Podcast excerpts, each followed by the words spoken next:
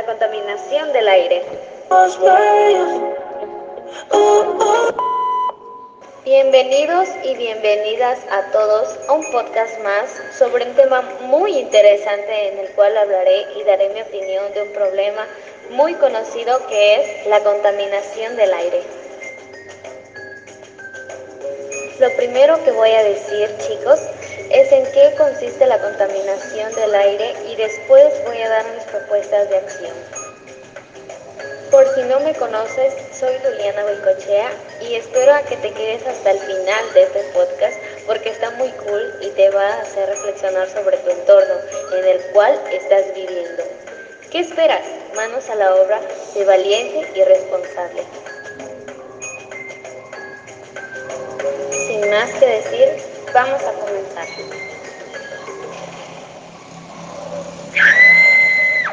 Y nos preguntamos, ¿qué es la contaminación del aire verdaderamente? Bueno, pues es una mezcla de partículas sólidas y gases en el aire. Las emisiones de los automóviles, los compuestos químicos de las fábricas, el polvo, el polen y las esporas de modo que pueden estar suspendidas como partículas. Es la causa que nuestra atmósfera esté en peligro ya que por efecto tiene que sol y así nos puede dar cáncer a la piel. Otro efecto muy común que conocemos son las lluvias. Algunas de las sustancias más contaminantes son el monóxido de carbono, el dióxido de azufre o el oxígeno de nitrógeno.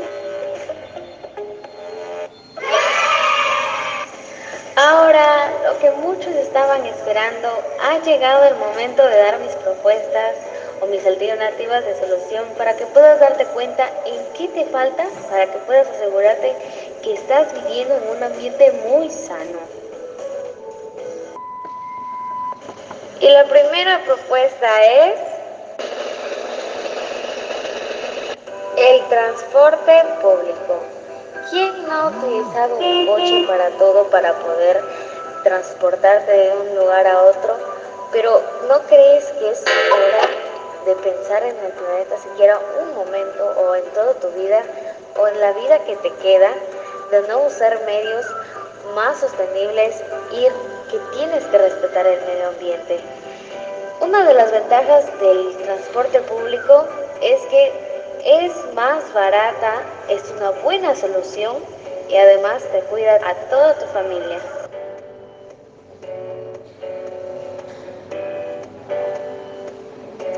Y como que tú estarás diciendo...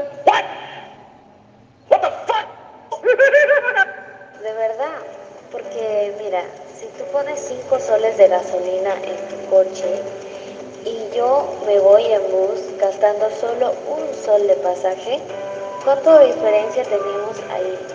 4 soles. Esos 4 soles se pueden ir a tu alcancía y ya estás ahorrando y tus necesidades van a ser menos las que vas a aprovechar.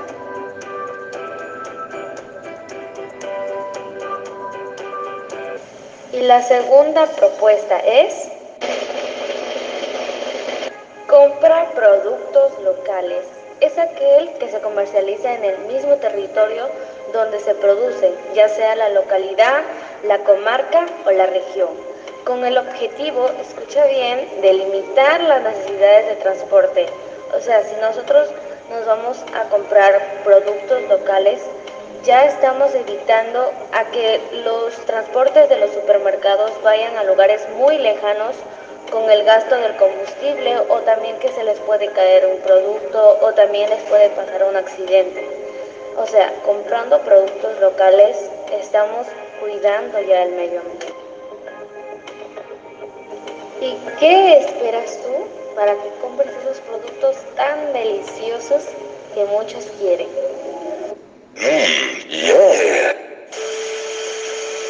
Tercera propuesta. Consume productos ecológicos. Para la producción de productos ecológicos se evita el uso de elementos químicos que puedan perjudicar al medio ambiente y a tu salud. Y ustedes estarán preguntando, pero ¿qué productos son los productos ecológicos? Bueno, pues Los productos ecológicos son los que vemos en el supermercado, son los tubérculos, los tomates, mejor dicho, los que se cosechan. Un ejemplo muy claro que ha pasado en mi familia es que mi papá cultiva también este, algunos productos como el ají, el, el mmm, los tomates eh, y hasta una pitahaya, pueden creer lo que ha cultivado. Pero eso es necesario para nuestra vida porque mientras más cultivos son los productos, más mejores se nos van a hacer a nosotros y ya no vamos a tener problemas en el futuro porque son de nuestras mismas manos las que están hechas. Vamos con la cuarta propuesta. Recicla.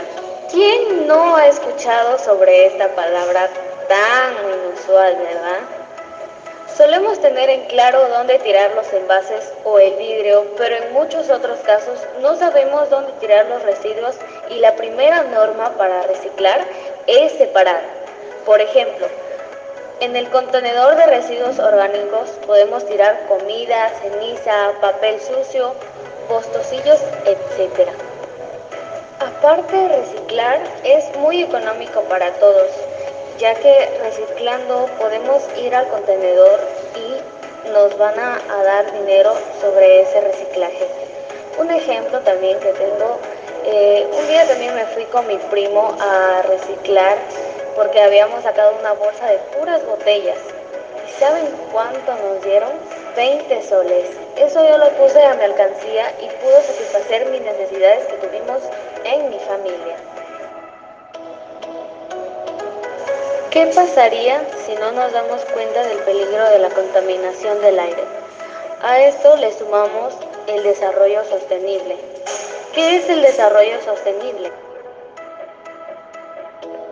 Es la satisfacción de necesidades para nuestras generaciones futuras. O sea, nosotros sabemos que los recursos son limitados, mientras que nuestras necesidades siempre van a ser ilimitadas. O sea que si nosotros cuidamos bien y sabemos cómo utilizar nuestros recursos, las generaciones futuras o las que vienen lo van a poder gozar y muy bien. A ver, para que lo entiendas mejor. Si nosotros compramos conchitas negras, esas las que son bien ricas, eh, y nosotros no lo dejamos reproducir y estamos comprando y comprando y comprando, entonces esas conchitas negras se van a agotar. Y como resultado pues va a tener que se van a extinguir y nuestras generaciones futuras ya no van a poder comer de esas conchitas negras. Entonces es muy importante saber utilizarlas y consumirlas. Y pues bueno chicos y chicos, hemos llegado al final y no se sientan tristes, no, porque voy a volver con un nuevo podcast más donde podemos platicar sobre otros temas muy interesantes. Te doy las gracias porque te hayas tomado tiempo hasta escuchar a este hasta el fin de mi podcast y recuerda siempre que si quieres un ambiente limpio, todo está en tus manos y qué vas a hacer por el medio ambiente.